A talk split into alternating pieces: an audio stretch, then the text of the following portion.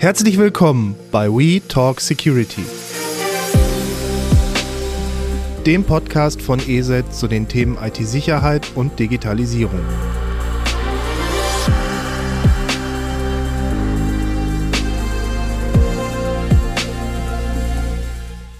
Hallo, herzlich willkommen wieder zu WeTalk Security. Mein Name ist Christian Luke und wir sind heute im schönen Goyensee bei der Creanet Internet Service AG. Wir hatten das ja schon angekündigt. Wir sind hier im Rahmen der Bully Tour und Creanet veranstaltet heute seine Security Days.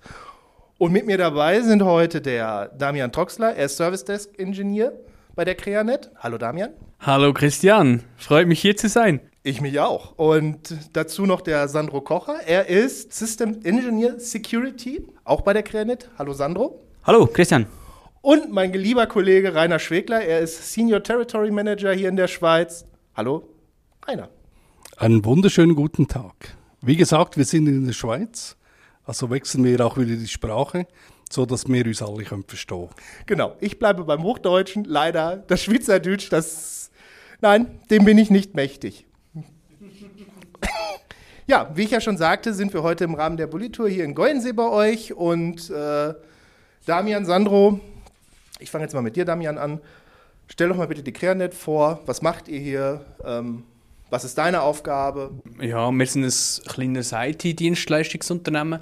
Wir haben äh, vor allem kleinere Kunden im Bereich Web, Infrastruktur, Desktop, ähm, Security MS 365 als auch Digital Signage beraten, supporten und auch Ware liefern in diesem Bereich. Mein Part für als Service Desk Engineer ist eigentlich quasi äh, die Verknüpfung, Administration, Wirtschaft und äh, Technik. Ich gehe auf Kunden zu, ich nehme ihre Bedürfnisse aus, ihre Requirements, erfasse die und leite die Technik weiter, dass die auch entsprechend handeln können. Sandro, was ist deine Aufgabe als System Engineer Security? Was machst du? Ich bin eigentlich dafür zuständig, um ja, die Sicherheit von unseren Kunden zu garantieren und wenn es irgendwo einen Zwischenfall gibt, den auch entsprechend ja, zu behandeln und einzuschreiten, falls nötig. Und natürlich auch ja, uns intern zu unterstützen, falls da mal etwas oder eine Frage mal wäre. Und Rainer, dich braucht man, glaube ich, in der Schweiz nicht vorstellen, aber... Ja, also was mache ich in der Schweiz? Ich bin ja Manager Territory Schweiz. Also das heißt, äh, ich verantworte für die Firma ESET den kompletten Schweizer Markt. Äh, dementsprechend natürlich auch sehr angewiesen auf ähm, Partner, weil wir ja ein Vertriebsmodell haben, das nur über Partner läuft. Dementsprechend natürlich auch sehr Freude mit der Firma wie Krianet zusammenzuarbeiten. Ähm, du hast es zwar vorhin gesagt, kleinere Kunden. Wir machen auch mit euch relativ grosse Kunden. Also dementsprechend äh, auf einem sehr guten, spannenden Weg. Corona ist vorbei, die Situation. Wie seht ihr das jetzt als Creanet? Ähm, wie hat sich die Situation durch Corona und jetzt auch nach Corona verändert? Vielleicht fangen wir erstmal an. Wie hat sich die Situation für euch oder wie hat sich das Geschäft oder die Herausforderungen geändert durch Corona? Ja, gerade während Corona ist das Thema Homeoffice extrem präsent geworden. Es sind äh, viele Betriebe, die vorher niemals mit Homeoffice oder der ganz neidischen Infrastruktur großartig geschaffen sind, plötzlich auf uns suchen und gesagt, ja, wir wollen jetzt Homeoffice einführen. Es ist äh, herausfordernd gewesen, zum einen quantitativ an der ganzen Menge an Kunden, die auf uns los ähm, auf zu uns zugekommen sind, als auch irgendwo qualitativ die IT-Infrastrukturen sind teilweise einfach schlichtweg noch nicht parat oder auf dem Level gesehen, wo sie hätten müssen sein, um das Homeoffice zu erreichen. Also hat man in einer relativ kurzen Zeit bei relativ vielen Kunden relativ grosse Änderungen an der Infrastruktur müssen vornehmen, um das Homeoffice zu gewährleisten. Gerade auch im Bereich äh, Security ist auch dort eine, eine, eine hohe Nachfrage entstanden. Äh, man hat sich plötzlich Gedanken gemacht, ja, wie schütze ich jetzt meinen Mitarbeiter daheim? Auch dort ist ja irgendwo ein Risiko, wenn der bei mir auf der Geschäftsinfrastruktur ist, müsste sein Laptop nicht auch noch sicher sein oder sein PC daheim wäre nicht schlecht. Wir hätten dort auch einiges an, an, an Beratungsarbeit können leisten also äh, Lizenzen, die da irgendwo rausgekommen sind und wir können schauen und das, äh, die Geräte schützen. Ja, gerade eben, was generell so richtig halt auch Bring Your Own Device geht. Gerade halt die Herausforderung, dass wir nicht wissen, was hat ein Kunde daheim. Hat er daheim irgendwo einen Laptop, wo noch Kinder dran arbeiten, Partner, Partnerin, Und ja, ich glaube, das ist so die, die grosse Herausforderung gewesen, um das zu meistern. Ja, und ich glaube, ich kann können beobachten, dass natürlich auch sehr viele ähm, Endkunden alle miteinander wollen ihre Mitarbeiter im Homeoffice haben. Ähm, sehr viele haben auch kein Equipment gehabt, also keine Hardware, Laptop etc. Und ähm, die Lieferanten sind nicht in der Lage gewesen, können das Bedürfnis abzudecken. Also das heisst, wir hatten wirklich Kunden gehabt, wo, wie du das vorhin gesagt hast, äh, wo ihre privaten Laptops mal für geschäftliche Sachen verwendet haben. Und ähm, es gibt ja angeblich Leute, die sind nicht immer auf diesen Seiten oben, wo man sollte sein. Und dementsprechend natürlich auch mit veralteten, teilweise Infrastruktur auf äh, prozessinterne wichtige Systeme zugreifen und dementsprechend natürlich auch haben müssen den Schutz relativ schnell harmonisieren, so dass man äh, ja, nach Möglichkeit keinen Angriff oder keine Einschränkungen haben müssen erleben. Ja, es gab ja auch, wenn man jetzt zwischen unseren ESA Threat Report sieht, äh, man hat das ja auch in den Statistiken gesehen, gerade zu Beginn von Corona, RDP-Angriffe, also diesen Remote Desktop-Protokoll. Ich kann mich erinnern, ganz früher, als ich mit der Arbeit begonnen habe, da gab es auch noch vor zehn Jahren bei dem, bei dem ersten äh, Arbeitgeber, wo ich war, da gab es die, du hast dich einfach mit dem Remote Desktop Protokoll, hast das Ding gestartet und bist einfach, hast dich zur Firma verbunden. Da war nichts mit VPN oder so. Und, aber man hat halt gesehen, es ging halt von einem Tag auf den anderen. Ich glaube, in der Schweiz war es ja nicht viel anders als in Deutschland. Du hast von einem Tag auf den anderen von Büro ins Homeoffice und äh, einfach dieses, auch dieses Remote Desktop Protokoll kam dann wieder zum Einsatz ohne VPN. Und man hat bei uns halt in den Statistiken gesehen, die, die Zahlen sind so hochgeschossen. Also es gab ja, ich glaube, in Hochzeiten kurz, kurz vor Ende der Pandemie waren es dann 206 Milliarden Angriffe.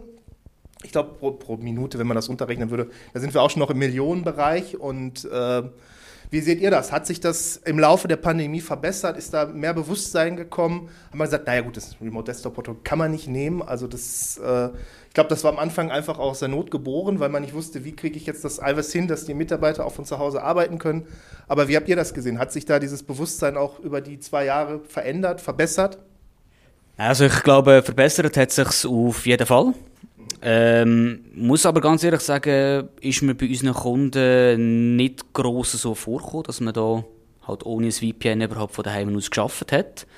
Was halt mehr ist dass man Daten auf anderen Wegen mit Hey synchronisiert oder physisch mitgenommen hat, irgendwo auf einem USB-Stick, wo ja, halt Geschäftsdaten drauf sind oder dass man irgendwie in eine Dropbox, in ein OneDrive rein Geschäftsdaten synchronisiert hat und es halt so umgangen hat anfänglich, was natürlich überhaupt nicht optimal ist. Ich kann gerade sagen, auch der private Wandereifer war ein grosses Thema gesehen von Kunden, die plötzlich gesagt haben, oh ja, ich brauche das daheim, ich muss daheim mit dem arbeiten. Ins private Wandereifer hochgeladen, heikle Geschäftsdatenteil, daheim wieder irgendwo abgeladen, bearbeitet. Also irgendeine Kopie, lokale Kopie auf dem privaten Laptop, eine Kopie im privaten Wandereifer oben und zwar wirklich heikle Geschäftsdaten. Ich glaube, auch dort hat man sich als Unternehmen plötzlich Gedanken gemacht, ja, wie halten wir eigentlich unsere Daten? Wie machen wir die Policies, wo und wenn und wie die sollten aufbewahrt werden? Und das ist doch eher ein Thema geworden während der ganzen Corona-Pandemie. Aber äh, bei euch ist es ja auch so, dass ihr äh, vorher bereits schon Managed Service angeboten habt. Also sprich, äh, die Grundidee von einer Secure Infrastruktur haben ja eure Kunden bereits schon gehabt. Also sprich, von dem her haben wir jetzt nicht gerade von null auf müssen irgendetwas neu aufbauen. Was aber sicher äh, für euch auch spannend war, ist natürlich, dass uns mal mehr Lizenzen dazugekommen sind. Also sprich, äh, ihr habt ja die Möglichkeit gehabt, mit dem Managed Service Modell von einer ESET jetzt zum Beispiel, die Lizenzen in einer Art und Weise einzukaufen, wo ihr tagesaktuell könnt dementsprechend im Kunden Offerten abgeben, äh, wo ihn eben auch nicht dazu drückt, dass er heute muss eine Entscheidung fällen wie lange dass er so eine zusätzliche Infrastruktur muss abdecken. Das ist, glaube ich, schon Flexibilität, wo im Kunden sowie auch in euch wahrscheinlich auch geholfen hat. Ich glaube, gerade die Flexibilität, die du da ansprichst, ist ein grosses Thema oder schon ein grosses Interesse bei unseren Kunden. Ähm, es ist halt so, dass man nicht jede, jede die, die gesamte Infrastruktur zu jeder Zeit im Jahr braucht. Und mit dem MSP-Modell, wo wir halt gewisse Varianzen haben, was äh, die Anzahl oder die Quantität von den Lizenzen angeht, ist sehr interessant für vor allem gewisse Kundengruppen, die halt äh, doch eher dynamisch Arbeitsplätze zur Verfügung stellen. Ja, noch eine abschließende Frage zu dem ganzen Thema. Glaubt ihr, dass gerade auch die Corona-Pandemie, um jetzt das Thema einfach auch mal abzuschließen, auch das bei Unternehmen das Bewusstsein für IT-Sicherheit gestärkt hat und auch die Nachfrage gestiegen ist? Ich denke, ja, das ist ganz klar der Fall. Also, nur schon vielfach ist es natürlich so gewesen, dass einige ausgewählte Leute von extern überhaupt den Zugang hatten in eine Firma rein. Sei das irgendwo eine Geschäftsleitung oder vielleicht irgendwie, ja, halt sonst ausgewählte Mitarbeiter, die keine andere Möglichkeit hatten. Und ich bin der Meinung, dass das jetzt auch mehr wird aufkommen, dass man sagt, man hat Leute, die 50% von daheim aus arbeiten, dass man mehr vielleicht auch mit einem Shared-Arbeitsplatz arbeitet. Und ja, ich glaube auch die Leute sind sich da bewusst, dass man da andere äh, Sicherheitsrisiken hat und man da anders muss darauf zugehen. Ja, ich glaube auch die Flexibilität, die jetzt Mitarbeiter plötzlich haben. Also ich kenne Firmen, die erst vor etwa fünf Jahren WLAN zugelassen haben, weil das ist ja vorher nicht sicher gewesen, angeblich. Äh, und dann daheim arbeiten, obwohl sie nur einen PC-Arbeitsplatz hatten. Also das heisst auch sehr gut von daheim aus. Das hätte es früher nicht gegeben, wo das einfach nicht zugelassen haben wo man doch mittlerweile auf eine ähm, Möglichkeit bietet, dass man sogenannte Shared Desks einführt und dementsprechend auch äh, die Infrastruktur dort zu der Zeit zur Verfügung stellt, wo sie der Mitarbeiter eben braucht. Das bringt natürlich auch wieder enorme Flexibilität für den ganzen Prozess. Erfordert aber auch die nötige Infrastruktur vom Seiten Arbeitgeber. Ich glaube auch mit, mit dem ganzen Wechsel oder mit den, mit den, mit den Anfragen, die eingetrudelt sind für die Work-from-Home-Geschichten, hat sich das Bewusstsein auch langsam angefangen zu entwickeln. Mir ist gekommen, man hat das Gefühl, ah, ja, der IT-Dienstleister, der muss das schnell einschalten, aber der funktioniert das und sind dann plötzlich überrascht und gesagt, ja, wenn wir schnell anschauen, wie wir das am gescheitsten machen. Weil wir müssen das so abstecken, dass nicht jeder bei dir aufs Netzwerk kommt und dass nur auf die Geräte, die das tatsächlich brauchen und die müssen wir dann auch schützen. Ja, wieso? Ja, stell dir vor, wenn du irgendwo eine Verbindung offen hast, ist das ein offenes Tor. Jeder kommt bei dir rein. Und das Bewusstsein ist plötzlich so, ah, ah ja, stimmt, ja, das macht eigentlich Sinn, ja, da müssen wir schauen, ja. Es ist, äh, ich glaube, gerade durch das ist das ein bisschen mehr geschaffen worden. Plötzlich so ein Überraschungsmoment, wo das nicht sofort hätte können gehen und das nicht instant können umgesetzt werden Also ich glaube, das hast du auch gesehen mit den ganzen Medien, die halt die Runde gemacht haben. Gerade eben, Christian, wie du vorhin angesprochen hast, mit der RDP, äh, Angriff, das hat die Runde gemacht. Das haben wir nicht erst Ende Pandemie gewusst, dass das ausgenutzt wird, sondern es ist auch relativ schnell nachher in die Medien gekommen. Und ich glaube, auch dann hat das Umdenken relativ schnell angefangen. Mir ist sich wirklich auch bewusst worden, hey, nur weil ich jetzt an meinem Gerät arbeite und Geschäftsdaten sehe, heisst das noch lange nicht, dass das auch sonst niemand sieht.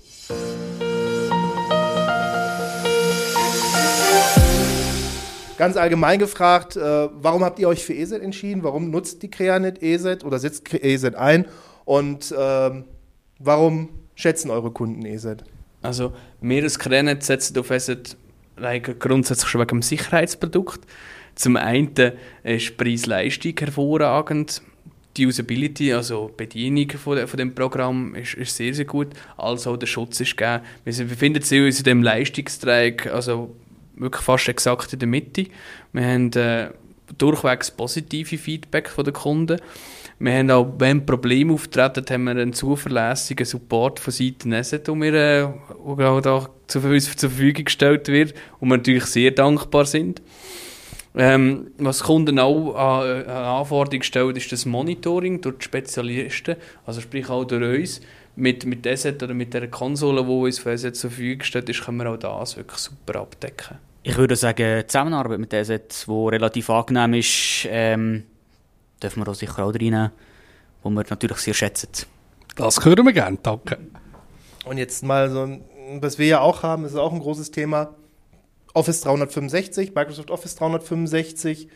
Ähm, Unternehmen, also wir sehen das, oder ich sehe das zumindest auch so, wenn ich, wenn ich, wenn ich mich in Deutschland umschaue, dass Unternehmen da verstärkt auch nach äh, Schutzlösungen suchen. Spürt ihr hier auch eine erhöhte Nachfrage? Nachfrage an sich, ich muss vielleicht präzisieren, ist nicht um.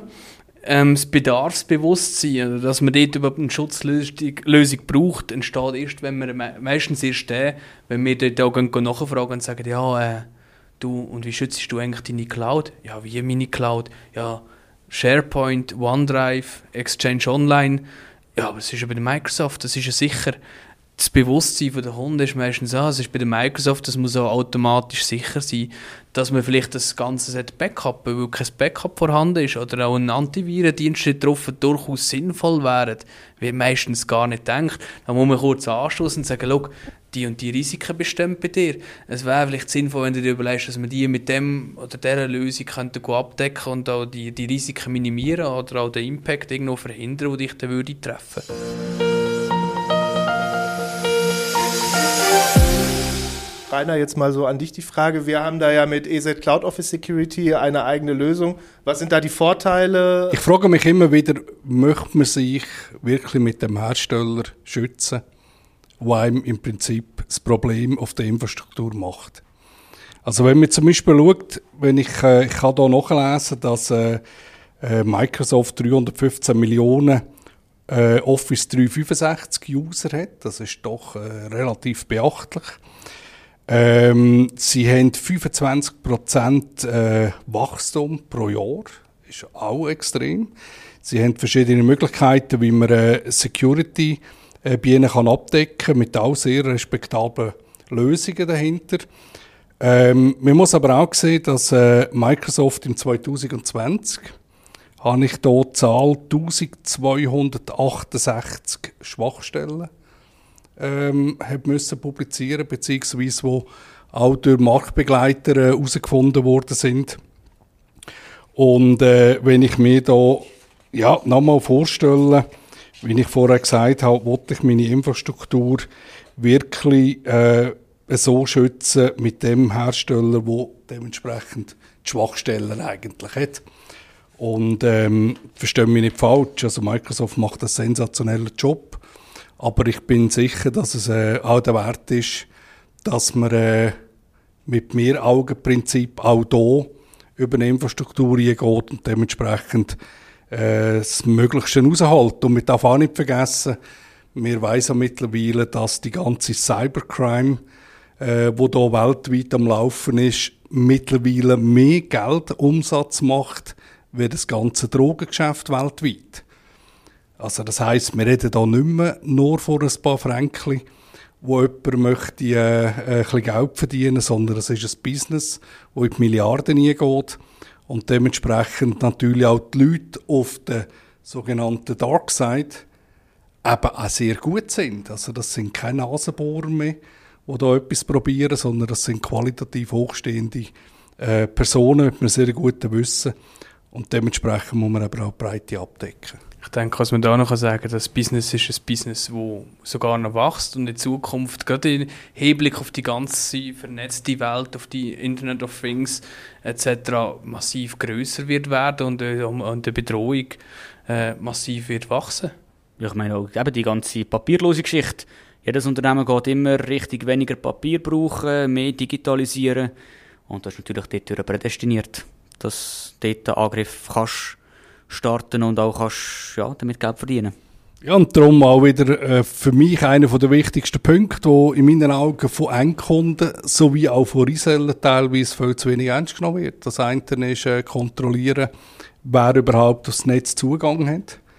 Ähm, Multifaktor-Authentifizierung wäre zum Beispiel ein Thema. Oder auch, dass man zumindest Daten, die man natürlich im Unternehmen hat, verschlüsselt, dass wenn sie dummerweise können geklaut werden können, dass man äh, keinen Mehrwert daraus ziehen kann, äh, wo natürlich auch wir sehr gerne als ESET unterstützen mit den Lösungen, wo Partner und Kunden zur Verfügung stehen. Abschließende Frage noch. Die Schweiz plant, äh, neue Datenschutzgesetze zu verabschieden und äh, ist da gerade in den Erstellungsmaßnahmen. Jetzt mal mit dem Blick in die Glaskugel oder in die Zukunft. Äh, was glaubt ihr als Creanet oder was sollte ein Kunde aus eurer Sicht äh, nehmen, implementieren? Was sind da eure Empfehlungen? Du meinst wahrscheinlich gerade in Bezug auf das Datenschutzgesetz. Ähm, was heikel wird werden, ist der Umgang mit besonders schützenswerten Daten, nennen sich die. Ähm, wo man die speichert, wie man die aufbewahrt, ähm, wer darauf Zugriff hat. Es würde sich sicher empfehlen, dort auch in Zukunft darauf zu achten, die, die äh, Leute, die mit diesen Daten umgehen, haben die eine, verschlüsselte Festplatte, also einen verschlüsselten Arbeitsplatz. Wenn dort etwas vorkommt, dass auf die nicht auf die besonders schützenswerten Daten kann zugegriffen werden kann. Habe ich meine besonders schützenswerten Daten in einer Cloud, in einer Cloud-Lösung, sind die vom Zugriff her geschützt oder wie tue ich die mit MFA schützen? Sind die vielleicht sogar verschlüsselt? Ähm, ich glaube, dass das sicher ein wichtiges Thema ist, genauso auch im Hinblick auf Awareness, also das Bewusstsein, wenn, wenn, wenn, wenn irgendjemand auf mich zukommt, im Punkt Phishing, Spearfishing oder auch Spam, äh, wie gehe ich damit um, wie erkenne ich den, was soll, wie soll ich reagieren, wenn es mich verwünscht hat. Einfach das ganze Bewusstsein, ich glaube, das müsste massiv gesteigert werden, dass man da nicht irgendwo ein Fettnäpfchen trampt, nachher mit diesen Datenschutzgesetzgeschichten. Und ich glaube, ähm, Backup ist auch ein Thema, oder? Also sollte mal was passieren, was man natürlich nicht hofft, aber dass man zumindest ähm, eine Sicherung hat, die funktioniert und auch äh, zeitlich so abgeleitet ist, dass sie äh, kann weiterverwendet werden, dass man vielleicht Maximum einen halben Tag verliert. Ja, ich weiß nicht. Sandra, hast du noch Ergänzungen? Willst du noch etwas äh, dazu Nein, ich kann mich dem eigentlich so weit auch nur anschließen. Gerade eben, was du gesagt hast, wegen Awareness, lieber halt ein Spam-Mail nicht auftun, lieber wegdrücken und nicht unbedingt jeden Anhang öffnen, statt ja, erst im Nachhinein reaktiv müssen zu handeln. Also Prävention. Und vor allem nicht vergessen, es geht nicht nur um Laptop, sondern es geht auch über die, die über die Mobile Phone äh, Sachen bekommen. Äh, was habe ich letzte gehört, dass äh, ähm, Apollo äh, irgendetwas gestartet worden ist in Himmel mit einer Rechnungsleistung, wo ein Zettel war von dem, was so ein iPhone heute hat. Also äh, ist eigentlich so schon enorm.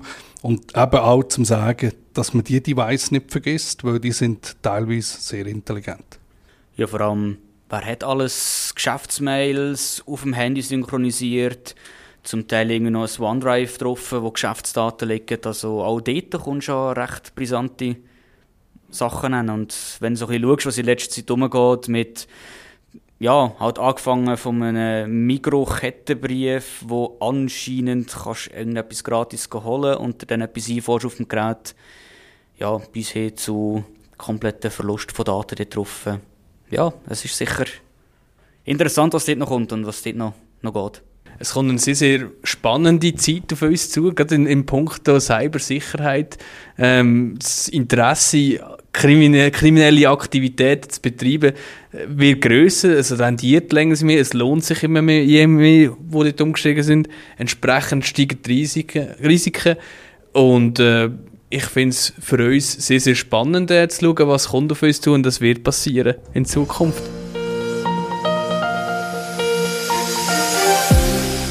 Ich würde sagen, wir sind am Ende einer sehr, sehr spannenden Sendung, auch sehr herausfordernden Sendung für mich. Also ich äh, musste mich doch sehr konzentrieren, aber ich glaube, das haben wir super hingekriegt. Also ich bedanke mich bei Damian Troxler. Vielen, vielen Dank. Danke. Ja. Bei Sandro Kocher, auch von der Creanet AG. Vielen Dank. Danke ebenso. Und an meinem lieben Kollegen Rainer Schwegler. Vielen, vielen Dank. Immer wieder gerne. Und wenn ihr was nicht verstanden habt, ruft mich einfach an, ich kann es nochmal erklären. Das ist eine Ansage. Ich werde deine Nummer mit unten drunter packen. Direkt hier durch. Sensationell. Gut, ja, natürlich. Vielen, vielen Dank.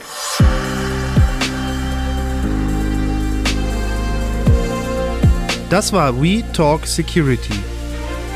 Der Podcast von ESET zu den Themen IT-Sicherheit und Digitalisierung.